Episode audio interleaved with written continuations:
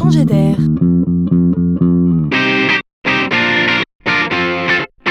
C'est la chronique de Laurent Collen. Avez-vous déjà entendu parler de la cinétose? Cela ne vous dit rien Et pourtant, vous avez forcément déjà été touché par elle, de près ou de loin. Rassurez-vous, c'est un trouble sans gravité. La cinétose n'est autre qu'un mot savant pour désigner le traditionnel mal des transports, plus généralement le mal du mouvement. Certains n'y échappent pas. Que l'on soit en bateau, en voiture ou en avion, on ressent une sorte de mal de mer. Il s'agit tout simplement d'un décalage entre ce que l'on voit avec ses yeux et ce que l'on perçoit avec ses sens. Si ces deux perceptions ne sont pas alignées, alors on ballotte. Et ce sont les marins qui y sont bien sûr le plus confrontés. Une jeune entreprise du sud de la France s'est penchée sur ce problème, inventant une paire de lunettes capable tout simplement de rééquilibrer ce trouble. Comment en positionnant devant les yeux, grâce à un liquide coloré, une ligne d'horizon.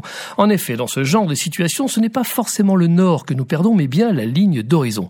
Comprenez également qu'il suffit de les porter 10 minutes pour effacer ce trouble.